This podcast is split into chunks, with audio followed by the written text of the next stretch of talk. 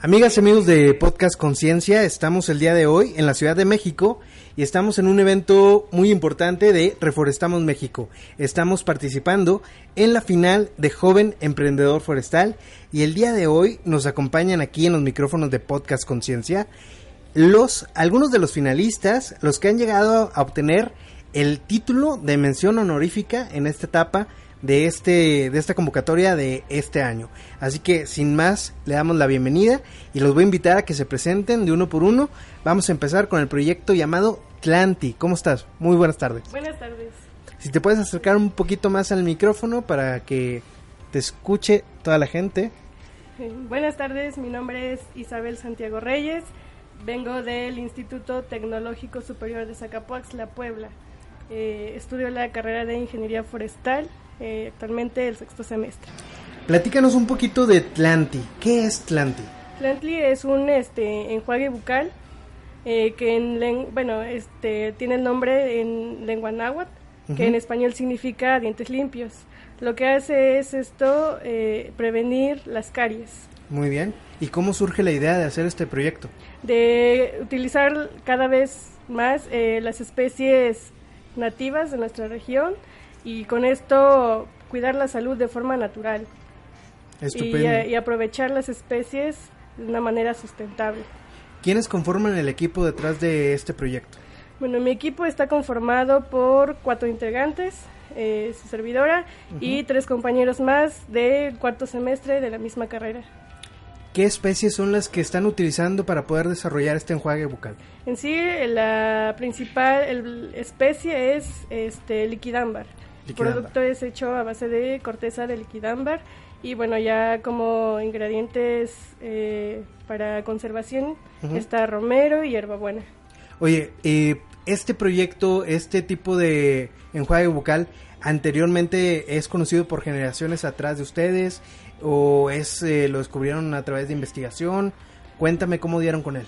Sí, estuvimos buscando literatura. Bueno, esta es, como lo comentaba, se distribuye de manera natural en el lugar de, de donde venimos, en Zacapuaxtla. Ujú. Entonces, pues buscando información acerca de esta especie, encontramos antecedentes de otros lugares, igual buscando literatura en la Biblioteca Digital de la UNAM, que se ocupaba o se ocupa en algunos lugares como este infusión para este las caries.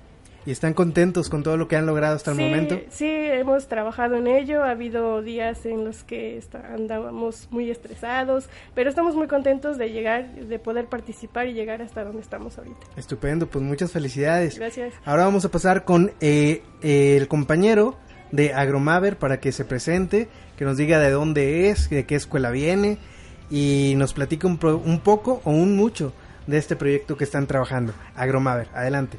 Bueno, buenas tardes, mi nombre es Fabián Valera Lara, ¿Sí? Eh, vengo del Instituto Tecnológico Superior de Jesús Carranza, Eh, estudio la carrera de Ingeniería en Agronomía, eh, actualmente el octavo semestre. Bueno, Agromaver eh, es una empresa que conformamos e hicimos un dispositivo para la conservación de semillas forestales, en este caso dos especies nativas de la zona sureste de Veracruz. ¿Qué es, ¿Cuáles son esas especies? Eh, principalmente fue melina Ajá. y la especie una muy importante que es el cedro, que es una especie que se encuentra en peligro de extinción debido a que su madera es una madera muy este muy demandada por la- el comercio de, de muebles. Eh, bueno, también la problemática surgió debido a que el municipio de Jesús Carranza, por ser una zona netamente ganadera y agrícola, eh, se dedicaron especialmente a, a tumbar toda la selva alta perennifolia, que es con la que nosotros contamos.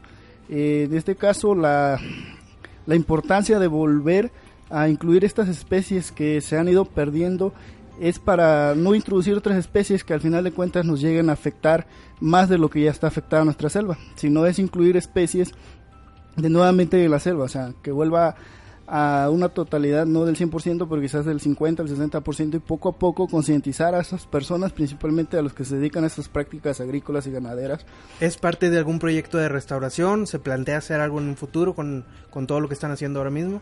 Eh, bueno, sí, con la ayuda del Tecnológico de Carranza este, estaban planeando hacer una un convenio con las con las personas de la zona, principalmente agricultores y ganaderos, fuertemente del- de, la zona, para poderle dar seguimiento a este proyecto, que no solo se quede en la idea, sino llevarlo a cabo, porque ahora sí, con los cambios climáticos que estamos viviendo, las olas de calores, pues pues es principalmente por eso, porque estamos dañando muy fuertemente nuestro, nuestro ecosistema.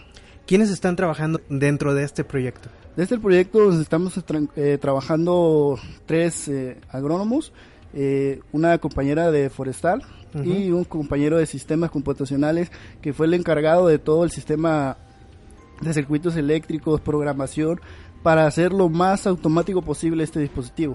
¿Y en qué consiste? ¿Cómo es el dispositivo? El dispositivo está integrado por un microcontrolador que, mediante la ayuda de sensores de humedad, temperatura y pH y mediante un dispositivo cerrado de, aluminio y vidrio, conserva a la temperatura óptima las semillas de cedro y melina para, la, para que cuando sean utilizadas en la siembra estén en sus condiciones óptimas y entonces tengamos una totalidad del, del 100% a la hora de la siembra y no haya problemas a la hora de trasplantarlos en, este, en esta cuestión principalmente de los viveros, donde es donde se reproducen estas especies. Pues muchas felicidades por todo el trabajo que están haciendo, que sin duda es de gran importancia para poder hacer labores de remediación, de restauración, que es hacia donde va ahora sí que todas las políticas públicas y todo el sentir de la sociedad que quieren que se hagan trabajos de restauración para poder llegar a que el ecosistema, si no llega al punto original, pues se aproxime lo más, lo más cercano, ¿no? Así que muchísimas felicidades. Y ahora vámonos con eh, unos amigos que vienen de fuera de México, ¿no?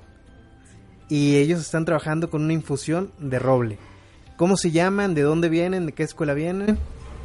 Eh, hola, mi nombre es Adriana Herrera, soy estudiante de Ingeniería Forestal, décimo semestre de la Universidad Industrial de Santander, de Málaga. Uh de Colombia y pues, a continuación mi compañera.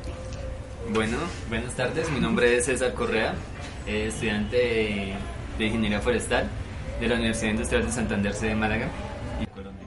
Pues bienvenidos a México, bienvenidos a, Joven Emprendedor Forestal y felicidades por llegar hasta, hasta este día, ¿no?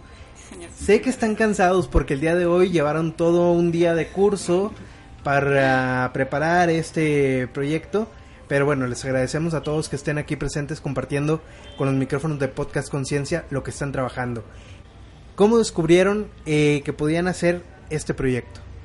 Bueno, pues como tal la idea mm, se generó pues porque mi papá pues vive en una zona rural, vivimos en una zona rural y pues él me comentaba cómo antiguamente o como cuando antes de que la especie fuera vedada en Colombia, ellos la utilizaban como para hacer una bebida energética y la utilizaban con leche, era como un té, por decirlo así. Entonces, pues, nos decidimos tomar o retomar otra vez esa idea, ya que vemos que pronto el bosque como tal, aunque está vedada, pues porque su madera pues tiene un alto potencial maderero y es muy buena, o sea, en calidad y en todo.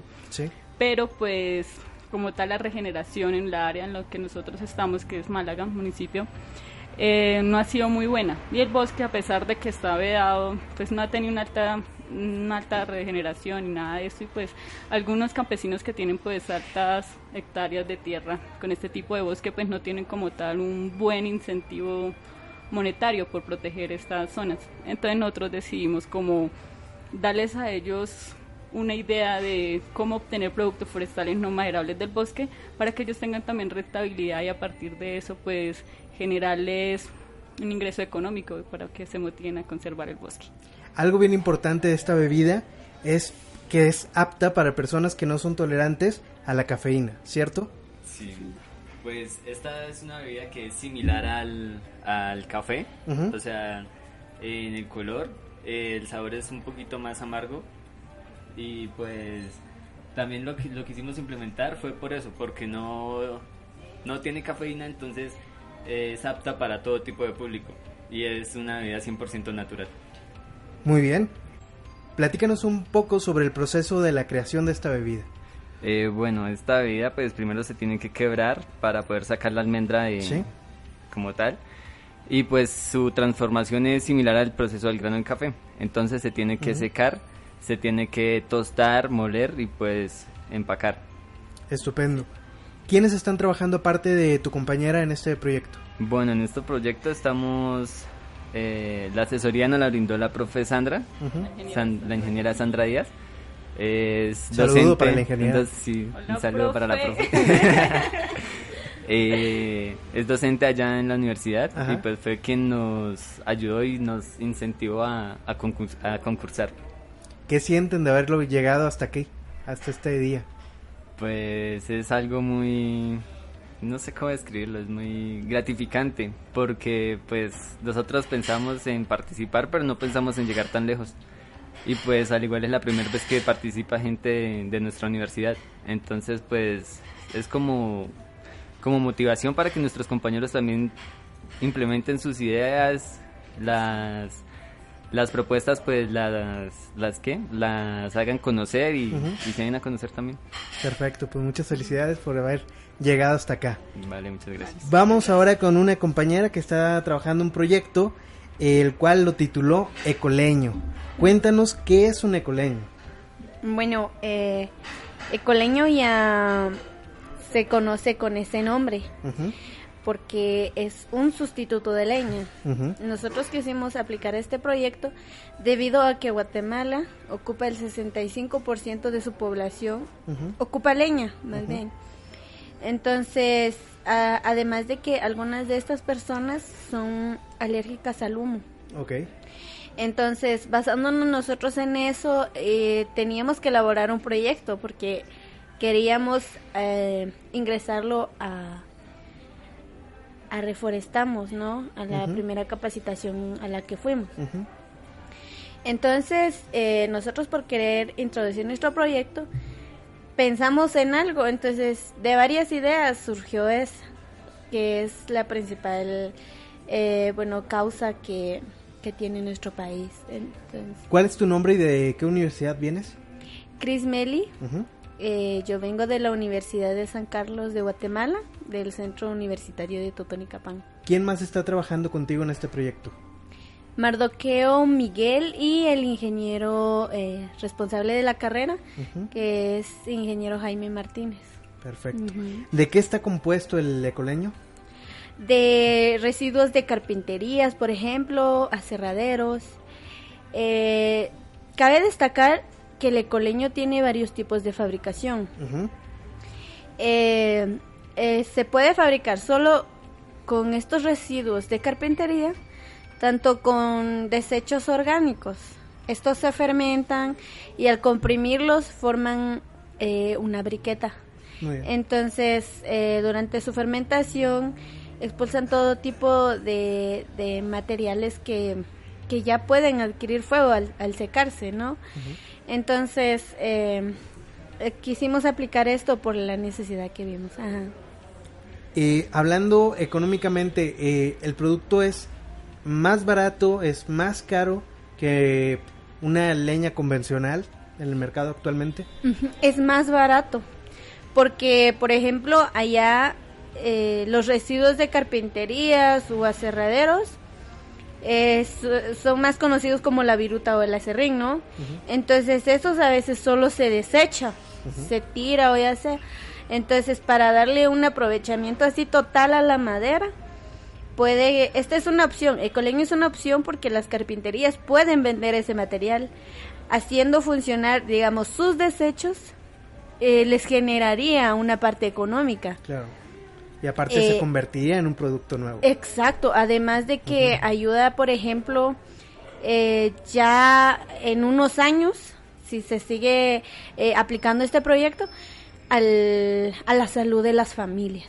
Estupendo, pues muchísimas felicidades por haber llegado desde Guatemala hasta México con este proyecto. Gracias. Vamos con otro compañero tuyo de Guatemala también, que nos va a platicar sobre un proyecto que están haciendo y sobre producción de plantas nativas. ¿Qué, tal? Miguel? Buenas tardes. Eh, primero que nada, pues muy agradecido por estar aquí eh, a Reforestamos y a el certamen Joven Emprendedor Forestal. Pues básicamente nuestro proyecto consiste en la en la producción de especies nativas de la zona sur del departamento de Petén, este, siendo estas principalmente lo que es el caoba del Petén, este, Dalbergia retusa, este, que es el rosul, y el chico zapote, que se llama, su nombre científico es el manilcara zapota. Estas tres especies, este, principalmente son producidas porque son especies que están en peligro de extinción, son especies vedadas en mi país. Entonces, este, nace la idea de producir estas especies para la restauración de la, de la biodiversidad en esa zona. ¿Y por qué producir especies nativas? ¿No existe un vivero actualmente que se dedique a ello? Básicamente existen viveros, pero no están certificados y como te comentaba anteriormente, este, las especies que ellos manejan son exóticas, no son nativas de la, de la zona. ¿Cuál es la situación de la biodiversidad en la zona sur del departamento de Petén en Guatemala? Guatemala cuenta con una tasa de deforestación de 50.000 hectáreas, hectáreas al año, de las cuales 38.000 hectáreas son reportadas solo en el departamento de Petén. Esto indica que tenemos una problemática demasiado fuerte y se da por diversos factores, el avance de la frontera agrícola y la ganadería extensiva más que todo. Entonces nos encontramos en una situación muy crítica por, en la actualidad y es por eso que nosotros decidimos actuar y proponer este proyecto. Este proyecto, aparte de todo el beneficio ambiental que va a traer, tiene un eh, beneficio directo a la sociedad, ¿no? Claro, así es, Miguel. Este, a los, más que todo a los campesinos, a las personas del medio rural, este, a la hora de implementar sus plantaciones forestales con semilla certificada como tal, ellos pueden entrar al programa de incentivos forestales que brinda el Instituto Nacional de Bosques de Guatemala y ellos ya se motivan a cuidar el bosque y a plantar. Estupendo. Eh, ¿Este proyecto está apoyado por alguna institución, alguna escuela, alguna asociación? Claro, en la actualidad este, la Universidad Rural de Guatemala este, me brinda nos brinda a nosotros como estudiantes este el área donde tenemos la infraestructura del, vivero. Eh, también es apoyado por el Instituto Nacional de Bosques a través de los incentivos forestales y también por el Consejo Nacional de Áreas Protegidas, CONAP, que es el encargado de todas las áreas protegidas en el departamento. Perfecto, muy bien. Pues de nuevo felicidades a todos por haber llegado hasta donde están.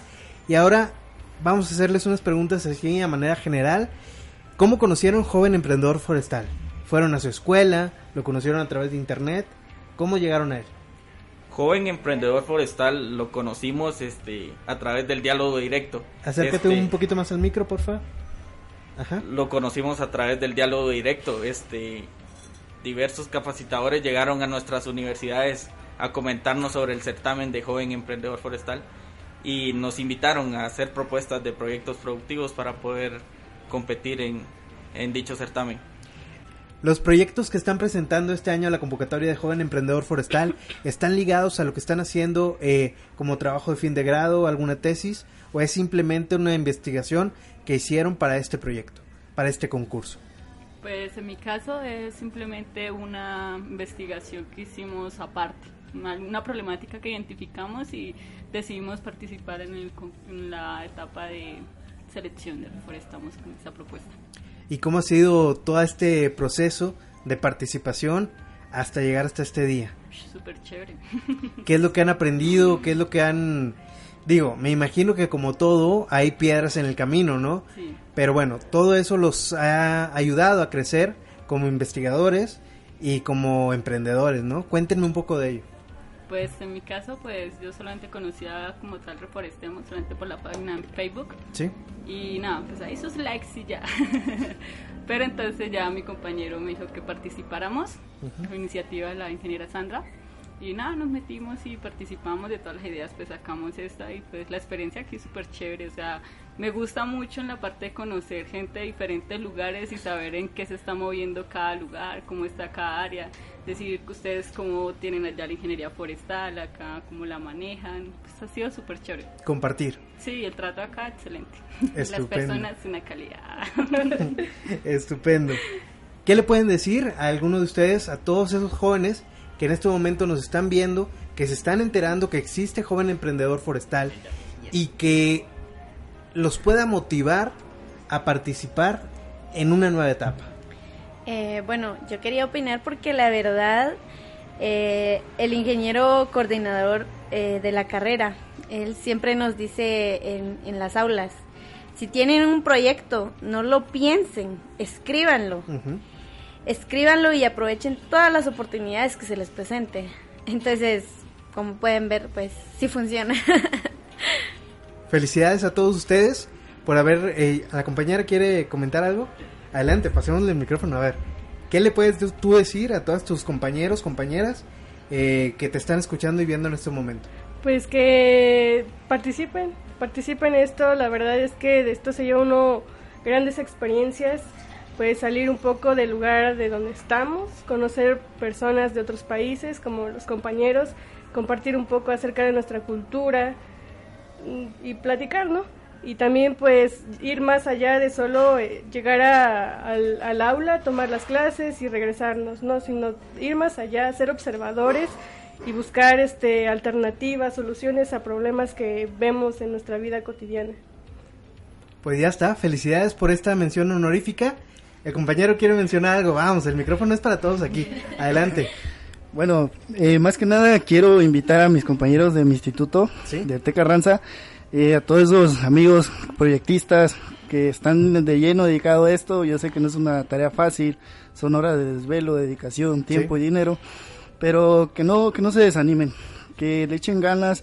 Eh, principalmente también a mi asesor, al ingeniero Rodolfo, al ingeniero Irving, por ahí al ingeniero Chávez y este a nuestro director por el apoyo que nos brinda y pues principalmente también a Reforestemos por darnos esta oportunidad de nosotros poder desenvolver esos proyectos y pues más que nada eh, invitar a todos mis compañeros a que no se desanimen y le echen ganas. Estupendo. ¿Alguien más quiere comentar algo? Adelante, Guatemala presente. Bueno, pues también a todos los jóvenes latinoamericanos, estudiantes de carreras afines, si tienen algún proyecto o alguna idea, formúlenla y participen en el certamen. De veras que son experiencias únicas y pues como ya mencionaron los compañeros acá presentes, se conocen personas de otros países y la verdad ayuda mucho a lo que es fundamentar un proyecto, a consolidar las bases y motivarlos a que sigan adelante a pesar de la adversidad y que participen más que nada. Pues ahí está, menciones honoríficas. ¿Algo más que comentar? Venga, micrófono para allá. Adelante. Vamos a bajarlo tantito, así. Eh, yo quiero agradecer, eh, primero que nada, a mi familia que siempre me ha apoyado, a mis papás, mi hermano, y pues también a la maestra en ciencias forestales, a la maestra Unice, que pues ella fue la que me, me dio, me motivó también a participar en, en, este, en este proyecto, al igual que a mis compañeros de, de equipo, aunque pues no son de mi salón, pero pues siempre estuvimos trabajando a Luis, a Beto y a Cari.